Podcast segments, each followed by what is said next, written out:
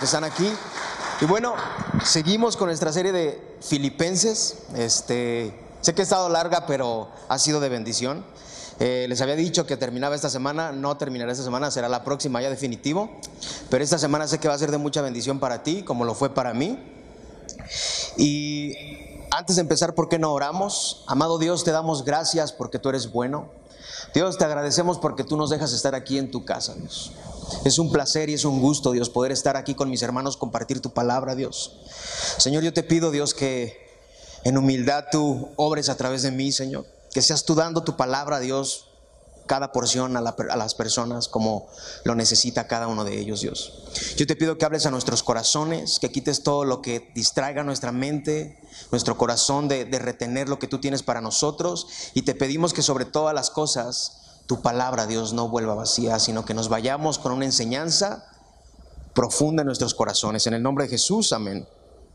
Bueno, pues entonces estamos con esta serie y en los siguientes versículos que vamos a leer el día de hoy, eh, podemos ver algo. Podemos ver cómo Pablo expresa su gratitud a los filipenses por cómo le mostraron amor, fueron eh, amables con él y le enviaron un regalo generoso. Ese regalo generoso que le enviaron fue algo monetario que le enviaron con Epafrodito, no sé si lo recuerdas, ¿no? Entonces está hablando de algo que es económico. Así es como él suministra un ejemplo contundente, un ejemplo que es eficaz de cómo un cristiano o cómo un creyente puede estar conectado o contento sin importar cuáles sean las circunstancias. ¿Alguien dice amén por eso? Y eso nos lleva a hacer la pregunta de cuál es tu estado de ánimo el día de hoy. ¿No? ¿Cuál es tu estado de ánimo el día de hoy? En estos momentos, aún antes de entrar y aún eh, cuando salgas, cuál va a ser tu estado de ánimo. Entonces vamos a ver Filipenses capítulo 4 del versículo 10 al 20. El subtítulo de esto se llama Actitud ejemplar de Pablo hacia las cosas materiales. Entonces, a veces las cosas materiales, todo lo que nos rodea en este mundo, eh, nos desenfoca de las cosas que son eternas. ¿Eso será cierto? ¿Eso será verdad? Que a veces las cosas materiales nos desenfocan de lo primordial que es la eternidad. ¿Será cierto eso? ¿Tú qué crees? ¿Que sí? Entonces, dice el número 10. Me alegré grandemente en el Señor de que ya al fin han reavivado su cuidado para conmigo. En verdad, antes se preocupaban, pero les faltaba la oportunidad. Aunque estaban preocupados, les faltaba la oportunidad. ¿Sí? Se dice que habían pasado unos 10 años desde que los filipenses dieron su primera ayuda económica a Pablo, cuando él estuvo por primera vez en Tesalónica. Eso tú lo puedes leer o lo vamos a leer en los versículos 15 y 16. Pablo sabía que ellos tenían el deseo de, de reanudar, de dar esa ayuda, de seguir ayudando. Se dio cuenta que en la providencia de Dios ellos no habían tenido la oportunidad de ayudar. Y él estaba recordándoles que la ayuda financiera que ellos le mandaron con Epafrodito fue de bendición. Entonces, Pablo no, es, no, no, estaba haciendo referencia a un interés personal. Él agradece por el interés que ellos habían profesado como, su ofrenda, como ofrendas y con su servicio. Muchas veces, quizás tú quieras apoyar a la obra de Dios, a la obra de Cristo, y quizás no puedas, ¿no? Pero sabes una cosa, Dios conoce la condición de tu corazón. Dios conoce cuando tenemos el deseo y la neta no podemos. Dios sabe la condición de tu corazón. Él sabe cuando tú con sacrificios te esfuerzas y das de lo que tienes y te esfuerzas y aportas para la obra del Evangelio. ¿No? Y con la cara en alto yo te puedo decir, sí, que los recursos que tú das para esta iglesia son para la obra de Dios. Con la cara en alto te lo puedo decir, ¿no? Pablo está cuidando de qué forma expresarse, de qué forma decirles para que esto no, esto no se malinterprete y no vayan a ser como ollas de capula y se puedan tronar, ¿no? Dice lo siguiente en el número 11, no que hable porque tenga escasez, pues he aprendido a contentarme cualquiera que sea mi situación. Pablo les estaba recordando a los filipenses que su gratitud por las ofrendas no era porque él tuviera la necesidad, aunque quizás sí la tenía, pero él estaba diciendo que era bueno para ellos mismos el ser generoso. Sí, el que tú seas generoso es bueno para ti mismo. Como diciendo, ley, ¿sabes qué? No lo necesitaba, pero gracias por su generosidad. ¿Sí? ¿Saben que Filipenses no necesitaba esto? Pero sabes una cosa, gracias por ser generoso, ¿no? Porque dice, dice Pablo, pues he aprendido a contentarme. Él tenía lo suficiente, estaba satisfecho con lo que tenía. La gratitud de Pablo no estaba basada en sus propias necesidades. Aun cuando quizás sí estaba en necesidad, él estaba contento en el lugar donde estaba. Tú podrías estar contento como él estaba. Él estaba en la prisión. Sería imposible que estuviéramos contentos en la prisión, ¿no? Pero él estaba contento, aún estando en prisión en Roma. Nosotros, en, nuestra actualidad, debemos de aprender a vivir satisfechos en la situación en la que nos encontramos, ya sea eh, un estado de necesidad o un estado de abundancia. Esas son circunstancias en las que debemos aprender a poner nuestra fe y nuestra confianza en el Señor. Aprender a poner toda nuestra confianza en el Señor. Y quizás sea un momento de que tú recuerdes esta promesa en Hebreos 13:5. Sé el carácter de ustedes sin avaricia, contentos con lo que tienen, porque Él mismo ha dicho, nunca te dejaré y nunca te desampararé. Amén. Alguien diga amén por eso. ¿Sí? Tu confianza principal debe de descansar en Dios. Ahí debe de estar tu confianza. Saber que cualquiera que sea la situación, escasez o abundancia, Dios tendrá cuidado de ti, de cada uno de ustedes. ¿No? Y Pablo dice, sigue diciendo en el 11, cualquiera que sea mi situación. Pablo estaba definiendo las circunstancias en el versículo eh, siguiente, en el 12. ¿Cuál era su situación? Dice, dice, sé vivir en pobreza y sé vivir en prosperidad.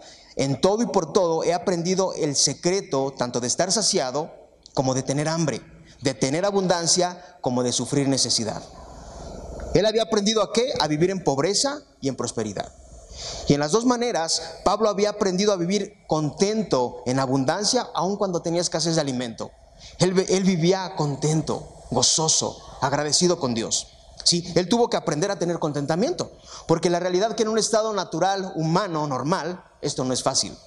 No, no puedo leer esto y decir, ah, ya leí esto y tengo escasez y puede estar bien. No, es un proceso, es difícil. ¿No es así? Es difícil, es difícil, es confiar en Dios cuando todo va mal.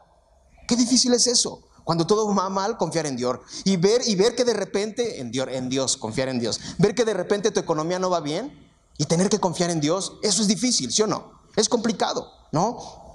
Entonces de repente vemos nuestra economía que no va bien y es difícil confiar en Dios y nos cuesta trabajo confiar en Dios. Y qué difícil es poner en primer lugar a Dios cuando nuestra economía está de maravilla, cuando todo va muy bien, cuando no nos falta nada, cuando nos sobra. A veces también es difícil poner en primer lugar a Dios, ¿no es así? ¿Por qué razón? ¿Por qué razón será eso? ¿No? Qué difícil es, hacer eso. Entonces dice él, cualquiera que sea la situación, yo he aprendido a vivir confiado en Dios. Cualquiera que sea mi situación, yo confío en Dios. No importa cómo esté, yo confío en Dios. ¿Por qué razón? Dice el 13, porque todo lo puedo en Cristo que me fortalece.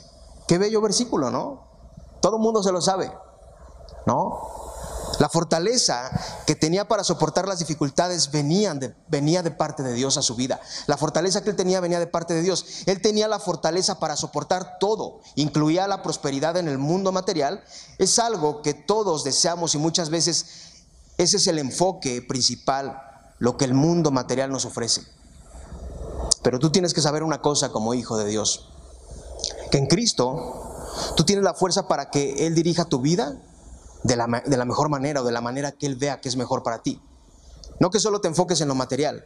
Quizás un día consigas lo que te propongas hacer. Quizás un día con esfuerzos lo consigas. Pero tu enfoque principal debe de ser vivir para Dios. Eso debe ser lo principal. Porque Cristo es quien nos fortalece.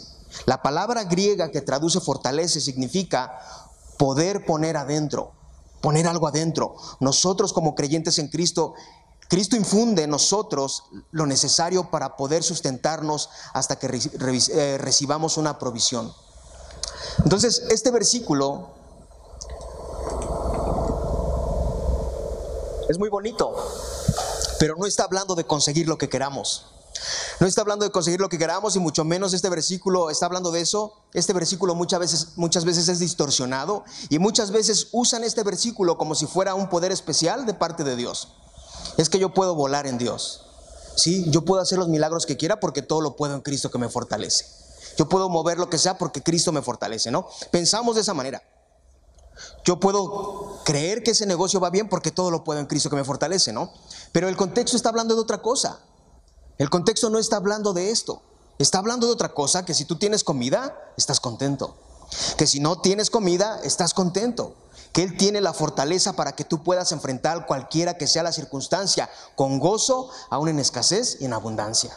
De eso habla el versículo. Las circunstancias que sean no cambian el estado de ánimo, porque tu fortaleza viene de Dios, porque Él lo infunde dentro de ti. Entonces, Él está hablando de estar bien sin importar las circunstancias por la fortaleza que viene de quién? De Cristo. ¿Alguien dice amén? Dice segunda de Corintios 12:10.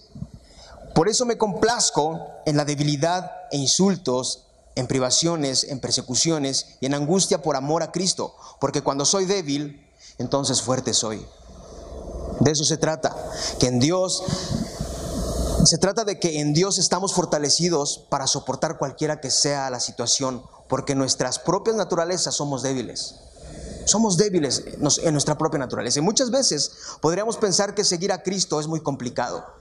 Y decir, ¿sabes qué? Seguir a Cristo es lo peor que me pudo haber pasado. Es tan complicado. Pero cuando somos débiles, somos fuertes porque la fortaleza que el Padre infunde en nosotros es inagotable. Sí, y para que tú y yo alcancemos el contentamiento verdadero que necesitamos en cualquiera que sea la circunstancia, necesitamos la fuerza de Cristo. Sí, recuerda que separados de Dios que no hay manera de decir esto, no hay manera, cualquiera que sea mi situación o circunstancia, no importa, todo lo puedo en Cristo que me fortalece. ¿Sí? Solo estando conectado en Cristo podemos conseguir esto. Nada más. Y dice el 14, sin embargo, han hecho bien en compartir conmigo en mi aflicción. Pablo eh, al hablar de esto, sí, que de que él estaba contento, no quiso que los filipenses malinterpretaran las cosas o que malentendieran. ¿Sí? ¿Qué pasaría, qué hubiera pasado qué, pasaría si ellos hubieran malinterpretado esto? ¿no? Entonces, esto es como una frase aclaratoria. Lo que él está intentando decir es que la generosidad de los filipenses era, lo bueno, era algo bueno para ellos mismos por su generosidad. ¿Sí? Les dice, han hecho bien. Otra vez, gracias por lo que, por lo que me mandaron, pero no lo necesitaba. Quizás tú le das a alguien y te dice esto, vas a decir, ya no le vuelvo a dar nada, ¿qué le pasa? ¿No? Entonces, la generosidad piadosa, o al ser generosos humildemente, hay una realidad, ¿sí? Que hace más bien al que da que al que recibe.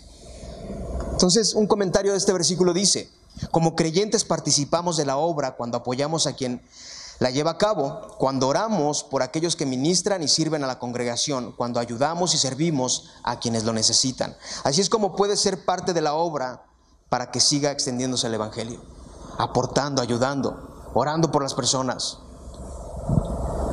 y dice el 15 y 16, ustedes mismos también saben, filipenses, que al comienzo de la predicación del Evangelio, después de partir a Macedonia, ninguna iglesia compartió conmigo en cuestión de dar y recibir, sino solamente ustedes, porque aún a Tesalónica enviaron dádivas más de una vez para mis necesidades. Aquí se refiere a los primeros esfuerzos misioneros de Pablo, cuando fue a Europa, registrado en Hechos capítulo 16, tú lo puedes leer en casa, después de que partí, está refiriéndose a 10 años atrás al terminar su visita en Filipos, también Pablo ministró otras dos poblaciones en Macedonia, Tesalónica y Berea. Tú puedes leer esto en Hechos capítulo 17, 1 al 14, para que veas que no te estoy cuenteando, ¿no? Y dice que nadie compartió con él nada en dar y recibir. Él se refiere que nadie le ayudó en gastos o en pagar facturas, ¿no? Como lo diríamos ahora. Pablo era un fiel administrador de los recursos de Dios. Él organizaba los gastos y, lo que entraba. Y dice que, que solo los filipenses fueron los únicos que enviaron provisiones para sus necesidades básicas, aún estando en Tesalónica. El 17 dice, no es que busque la dádiva en sí, en sí, sino que busco fruto que aumente en su cuenta. ¿A qué se refiere esto? Pablo lo que les está diciendo es que con su generosidad, con lo generoso que eran, atesoraban para ellos mismos en el cielo, tesoros en el cielo. Dice Mateo 6:20, sino, sino acumulen tesoros en el cielo donde ni la polilla ni la herrumbre destruyen y donde ladrones no penetran ni roban. Pablo no buscaba que lo bendijeran a él o que le dieran a él porque lo que recibía él de parte de ellos, él lo utilizaba para la obra del Evangelio. ¿no? Para que se expandiera el Evangelio y que aumentara su cuenta en el cielo de ellos mismos. Entonces, lo que ellos dieron a Pablo generaba dádivas eternas o eh, dividendos eternos en su cuenta espiritual. Proverbios 11:24 y Proverbios 19:17 dice, hay quienes reparten y les es añadido más. Hay quien retiene lo que es justo solo para venir a menos. El Proverbios 19, 17 dice, el que se apiada de los pobres presta al Señor y el que lo, y el que lo recompensará, y él lo recompensará por su buena obra. Entonces, aportar para el Señor es una manera en la que tú vas a crecer espiritualmente, ¿no? Y en la cual Dios va a producir en cada uno de ustedes buenas obras. Sabes, Pablo estaba diciendo que eh, una evidencia que muestra la gracia que recibieron los filipenses, que, habían recibido la gracia de Dios y que había cambiado sus corazones en ellos, una evidencia es que aportaban y participaban en la vida económica de Pablo. Para Pablo lo más importante era la espiritualidad de los filipenses. ¿Sí? Y se registró esto en Filipenses capítulo 1 del 9 al 11 que dice, y esto pido en oración, que el amor de ustedes abunde aún más y más eh, en conocimiento verdadero y en todo discernimiento, a fin de que escojan lo mejor para que sean puros y reprensibles para el día de Cristo, llenos de los frutos de justicia que es por medio de Jesucristo para la gloria y la alabanza de Dios. Frutos que aumenten en su cuenta. ¿Cuáles serán esos frutos de justicia que son por medio de Cristo? Bueno, ¿de qué manera aumentan esos frutos de justicia? Pues ser generosos, servir a los demás y hacerlo con gozo. ¿No? Lo que tú y yo hacemos aquí y de la manera en cómo vivimos nuestra vida cristiana refleja simplemente eso se refleja simplemente delante de Dios. Si se refleja delante de Dios, lo que tú inviertes para el Señor aquí en el ahora, no solo lo económico, no solo se trata de lo económico, servir a los demás, mostrar amor a los demás, extender gracia a los demás, dar misericordia a los demás, a cada persona, ¿no? Que se vea reflejado el día a día que tú amas a Cristo.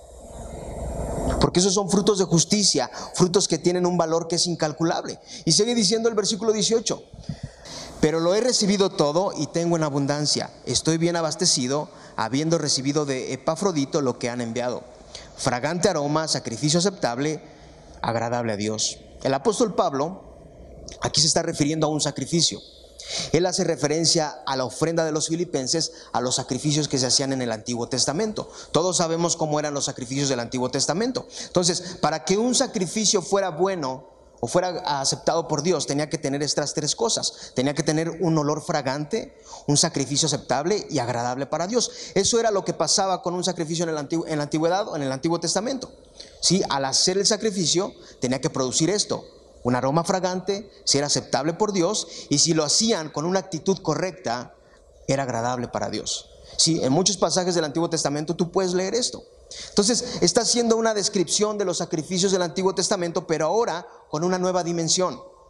¿Cuál era esa nueva dimensión? Ya no ofrecían, los, ya, no se ya no se trataba de ofrecer sacrificios, los que los sacerdotes ofrecieran sacrificios como en el Antiguo Testamento. Ahora era que los creyentes en Dios ofrecieran sacrificios espirituales, que tú y yo tenemos que hacer.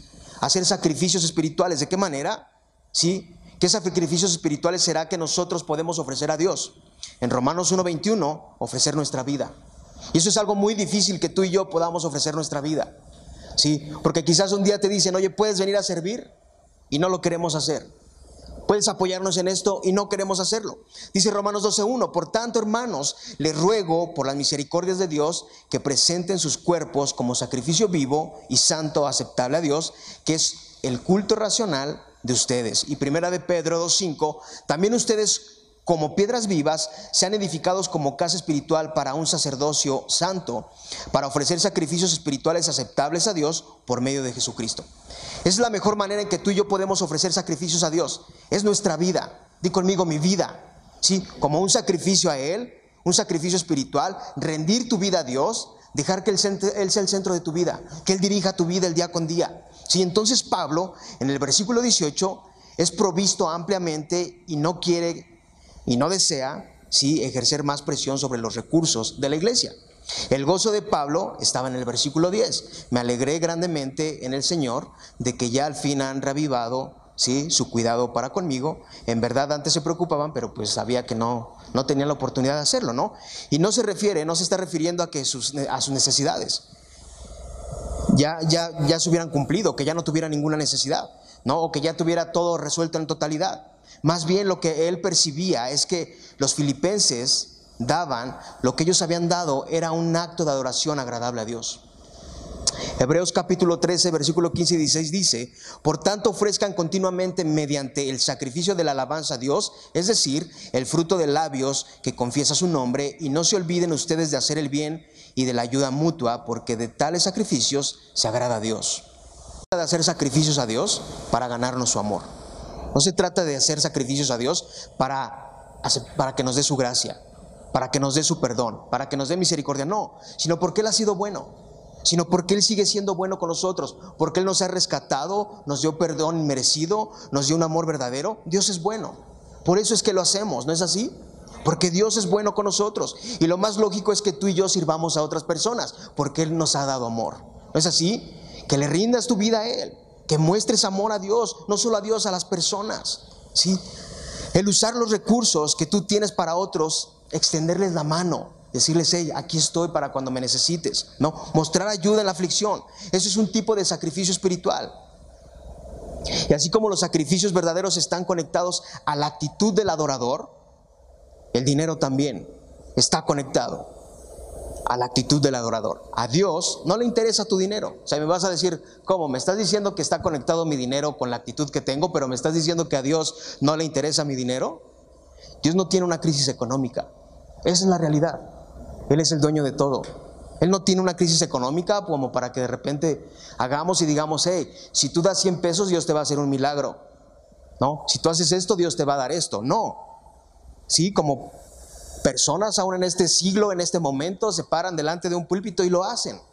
Pedir de tus recursos de esa manera. Que si tú haces esto, Dios te va a dar más. Que si tú esto, malinterpretan las cosas. A Dios no le interesa solo que llevemos algo. ¿sí? Muchas veces tenemos que tener una actitud de como esos sacrificios, tener una buena actitud, hacerlo de buena manera, ¿sí? Dios lo recibe con un sacrificio aceptable. Y no es solo lo económico, ayudar a otras personas, servir en la iglesia, adorar a Dios con cosas como es como como servir a otras personas, ¿sí? Que lo hagas con agrado y con una buena actitud como esos sacrificios que hacían en la antigüedad, o a lo que se refiere el versículo. Muchas veces darle a Dios o dar ofrendas no se trata de darle a Dios para sacar algo de Él. ¿No es así?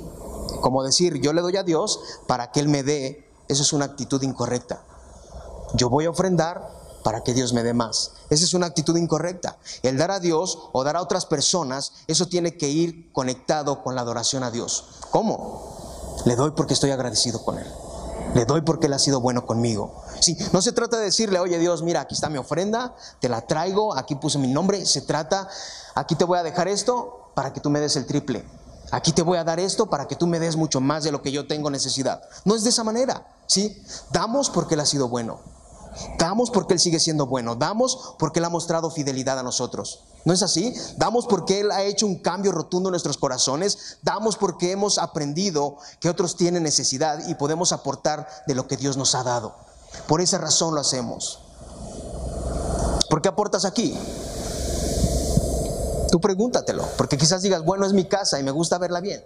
No. Entonces, Pablo sabía una cosa, di conmigo, Pablo sabía una cosa. Pablo sabía una cosa, que a, Dios, Dios a su vez bendeciría a los filipenses, ¿sí? Por la intención en cómo ellos habían dado esta ofrenda. Que resultó como un sacrificio aceptable, olor fragante y agradable a Dios.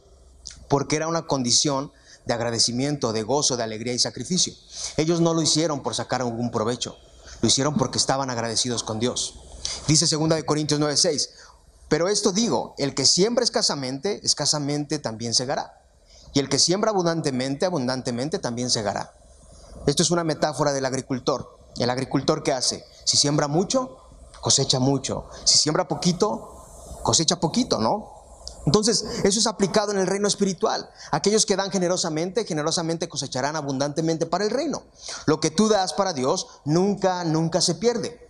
Ya si hay falsos maestros que lo pierdan, ellos tendrán que entregar cuentas a Dios. Pero lo que tú das nunca se pierde. Dios ve cómo lo das. Tú siembra, no dejes de sembrar, no dejes de dar, aunque muchas veces no en lo físico, ¿sí? Y no en lo material, ¿sí? Porque a veces en lo físico y en lo material Dios puede proveer una cosecha que sea generosa para ti, una cosecha como nunca y quizás pueda hacer y decir, hey, te voy a dar cinco millones porque te amo. Él es el dueño y si quiere lo puede hacer.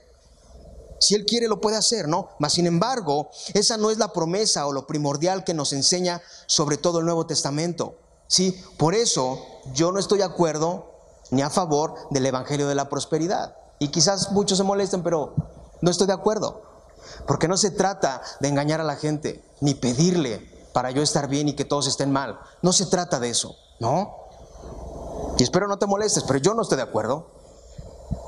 Lo que tú das para Dios, para su obra, nunca se pierde, ni pasa desapercibido para el Señor. Y hay que recalcar, algo. No es que yo doy a Dios para que Él me dé más. No, no, no es con esa actitud. No se trata de que le doy a Dios para que me dé más dinero. Y como te lo dije, Dios puede hacerlo si Él quiere. Si Él quiere bendecirte a manos llenas, Él lo puede hacer. Él tiene, Él es el dueño del oro y la plata. Pero cuando tú das a otros, Dios te devuelve, Dios te vuelve a dar más para que tú sigas dando a otros. Eso es una realidad. Y tenemos que tener cuidado en la actitud, en cómo lo hacemos. Muchas veces nuestra mente puede estar, le voy a dar a Dios para que Él me dé más. ¿Sí? ¿Sabes qué? Esta semana no tengo para este pago, pero le voy a dar a Dios mucho más porque sé que Él me va a dar. ¿Y sabes qué va a pasar? Te vas a defraudar porque las cosas no son así. Eso no es así. Y no solo es el beneficio económico en que Dios te puede dar, el beneficio es mucho más amplio, es espiritual, porque Dios puede obrar en tu carácter, en tu actitud, en tu forma de pensar, en tu forma de actuar. Nos va moldeando como Cristo y nos hace generosos como Él. Y sabes una cosa, la iglesia es dependiente de Dios. Y va a seguir adelante. Va a seguir adelante la iglesia. Aún algún día quizás Dios me quite y ponga otra persona, la iglesia va a seguir. Porque su iglesia es su casa. Sí, quizás en algún momento nadie pueda dar, Dios va a seguir haciéndolo. Dios conoce la condición de nuestro corazón. No tengo por qué juzgar a alguien que no pueda dar. Sí, porque no se trata de mí. Es Dios, es su casa y estamos aquí para adorarlo a Él y para aprender de Él, ¿no? Entonces, la iglesia es dependiente de Dios y va a seguir adelante. Lo que tú das no es porque Dios lo necesite. Mas, sin embargo, hay algo. Cuando nuestra vida es una vida entregada a Dios y participamos de la vida de la iglesia, tú y yo nos beneficiamos espiritualmente y es una muestra de la gracia de Dios que está obrando en nuestros corazones, así como los filipenses. Y te lo recalco otra vez, no des por necesidad. No lo hagas de esa, de esa manera. Hazlo porque Dios ha sido bueno. Hazlo porque Dios sigue siendo bueno. Porque a Dios le agrada que tú des también. Porque tiene que ver con que el reino de Dios se expanda, ¿no? Y recuerda, no se trata de cantidad, se trata de qué? De que con qué corazón lo estamos haciendo, ¿no? Recordamos la, la que echó dos moneditas, ¿no? Era todo lo que tenía y, ese, y esos hombres que tenían todo, hasta con ego quizás lo aventaban. ¿Cuál ofrenda vio mejor Jesús? La de la, de la señora, ¿cierto? Entonces, se, refiere de qué, con qué corazón lo hacemos. Los macedonios, ¿sí? los que mencionamos en el versículo 15, ellos son un ejemplo de esto. En 2 de Corintios 8, Aún en la pobreza, ellos eran pobres, totalmente pobres, pero aún en la pobreza que ellos tenían, en su necesidad, ¿qué crees que hicieron? En la necesidad que tenían, juntaron una ofrenda generosa y la mandaron a Jerusalén, donde había más necesidad. No, no se trata de la cantidad, se trata de la actitud que tú y yo tengamos al momento de dar. Que tu actitud sea con agradecimiento a Dios por su gracia recibida, que es inmerecida, pero te lo da para que otros conozcan esa misma gracia. Sí, debes de estar agradecido con Dios. Si tienes trabajo, agradecele a Dios. Si estás generando algo para tu familia, agradecele a Dios. Sí, y que todos participemos en la obra de Dios. Quizás unos puedan dar más, quizás otros puedan dar menos, ¿no? Pero todo sea para quién? Para la gloria de Dios. Dios conoce el corazón y sabe la actitud con que damos. De Él no nos podemos esconder, ¿sí o no? Y si lo hacemos, con una actitud correcta, podemos atesorar la promesa del versículo 19, que dice así, y mi Dios proveerá todas sus necesidades conforme a sus riquezas en gloria en Cristo Jesús. Pablo está considerando aquí todas las necesidades materiales de los filipenses, todas, ¿sí? Quienes al parecer se quedaron con muy pocos recursos debido al regalo generoso que ellos dieron, ¿no? Dice Pablo, conforme a sus riquezas. Dios prosperará, a los filipenses si en porción a sus recursos infinitos. Muchas veces también este versículo se saca de contexto y está mal aplicado y muchas veces son usados para manipular a la gente. ¿No? paramos en el púlpito y si tú das, ¿no? Si tú das, no te va a faltar nada. Si tú le das a Dios, Dios te va a bendecir. Y estoy recibiendo una nueva palabra que Dios te va a bendecir. Y hacemos cosas como estas, son cosas tontas que no deberían de, hacer, ¿sí? Pero nos paramos sacando de contexto este versículo haciendo algo que no es correcto, ¿sí? Y tienes que dar porque si tú das a Dios, Él va a proveer todas tus necesidades. Y la gente decía, amén, Dios va a proveer todo lo que tenga. Y la semana que sigue y así muchas veces. ¿Y qué crees? Hay personas que dan y siguen dando y dan y dan y de repente dicen, oye, yo sigo dando, pero pues a mí Dios no me da nada. No, ahí en el momento sí siento hasta mis, los vellitos de mis manos se me enchinan. Pero Dios no me da nada. ¿Y sabes qué pasa ahí? La gente se decepciona y se va de la iglesia. ¿Sí? Porque están usando mal este versículo. Porque a veces lo usamos para enriquecernos nosotros mismos. Y eso es algo equivocado. ¿Sí? Y no se trata solo del dinero, porque muchas veces pensamos que nos falta el dinero, ¿sí o no? A veces digo, eh, me falta el dinero, me falta la lana. Sí, es lo que yo necesito, me falta el dinero, pero no es solo el dinero. La realidad es que nos falta contentamiento y gozo de Dios. Es lo que nos falta, tener contentamiento con lo que tengo. Tengo, ¿Puedo tener estos zapatos? Pues tengo contentamiento, no puedo tener otros. No me voy a afanar por algo que no puedo tener. ¿No? Nos falta contentamiento, nos falta gozo con lo que tenemos. No siempre se trata del dinero, ¿no? Pero recuerda que Dios puede suplir todas las necesidades que tú tengas. Este versículo no se aplica para cualquier persona que esté en dificultades económicas. El contexto de este versículo no permite interpretar ni aplicar este versículo de esa manera. No podemos acercarnos a una persona que no aporte ni ayude ni sea parte de Dios y decirle, oye, quizás al vecino, ¿sabes qué? le ganas, porque Dios va a proveer todas tus necesidades. Lo dice la Biblia, pero ¿qué dice el contexto? ¿A quién le estaba dando esto Dios? A personas que estaban en la obra, a personas que estaban en una iglesia, ¿cierto? ¿No? Y decimos así, no te preocupes, Dios va a proveer todas tus necesidades en su gloria. No es lo que el versículo está diciendo. La referencia a la generosidad que tuvieron los filipenses en avanzar el reino de Dios, ¿sí? dieron con sacrificio, con entusiasmo y en generosidad, en fe. Y a Pablo les dice, por eso les puedo decir que mi Dios suplirá sus necesidades en gloria. Cuando tú das, y no solo es económico, cuando tú das algo para Dios, Dios suple cada necesidad que tú tengas. Y no es solo en lo económico, también lo que necesitas por dentro. ¿Alguien dice amén? O dice, la neta, este vato está bien loco, ¿no? Entonces, Dios suplirá las necesidades en gloria. Y este versículo se refiere tanto a las necesidades que les dije, materiales, como a las espirituales. Esta promesa es para los que están en Cristo Jesús, para cada uno de sus hijos, para los creyentes en Dios, para la iglesia, para ustedes. Sí, cuando tú eres fiel a Dios, cuando eres generoso, cuando te sacrificas por las cosas de Dios, a lo mejor das de tus recursos, das de tu tiempo para seguir avanzando la obra de Dios. Incluso a veces das más de lo que puedes. Y no me estoy refiriendo solo a ofrendas. No, son recursos materiales, espirituales.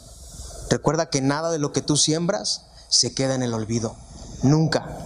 Porque Dios ha prometido que que proveerá todas las necesidades conforme a sus riquezas en gloria en Cristo Jesús. Él lo ha prometido. Y si Él ha prometido eso, Él lo va a cumplir.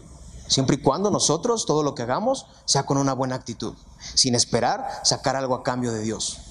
Porque muchas veces lo hacemos así. Le voy a dar a Dios y te lo digo porque yo lo hice muchas veces.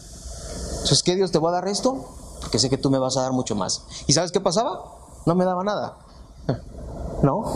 Y muchas veces también me paré en lugares donde me decían, hey, tú tienes que aportar tanto. Y parecía subasta. ¿Sí? Y ahí vas tú. Iba yo, de menso, yo doy tanto.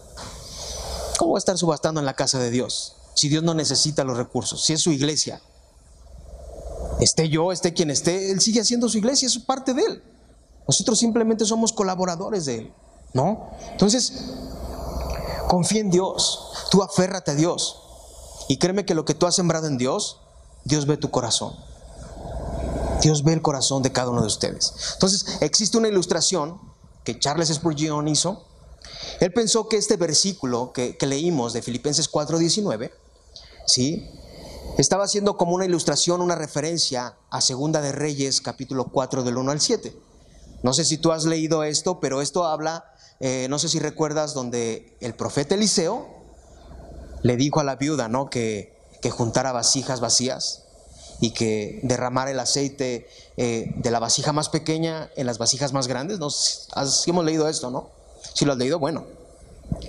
De repente ella agarra eso y milagrosamente llenó y llenó las otras vasijas más grandes hasta que estuvieran todas llenas. Entonces puedes imaginarte, esto es algo raro, ¿no? O sea, ¿cómo voy a tener una algo de 500 mililitros y voy a tener botellas de quizás de 2 litros y con esa botellita la voy a vaciar y se va a llenar una vasija y va a seguir haciendo, saliendo aceite y se va a llenar la otra y así sucesivamente. Ahora vamos a hacer esta ilustración. Todas las necesidades que tú tengas, todas, todas las necesidades que tú tengas, las económicas, las espirituales, las mentales, todas, son como esas vasijas vacías, todas tus necesidades. Dios es el único que puede llenar esas vasijas vacías. Es el único que lo puede hacer. Es el único que puede llenar esas necesidades que tú tienes. ¿Cómo? De acuerdo con sus riquezas en gloria. ¿sí? El aceite sigue fluyendo hasta que cada necesidad sea llena, no importa cuánto tarde. Él va llenando cada área de tu vida conforme a sus riquezas en gloria. No puede pasar de la noche a la mañana, quizás a alguien le ha pasado. Pero Dios va llenando cada necesidad que tú tengas, cada necesidad, cada proceso que tú tengas, Dios lo va haciendo posible, porque Él lo ha prometido. Y quiero que te quedes con estas cosas. Cuando tú des algo a Dios, dalo porque tú amas a Dios. Dalo porque has comprendido que la gracia que Él te ha dado no la merecías. Hazlo con esa actitud.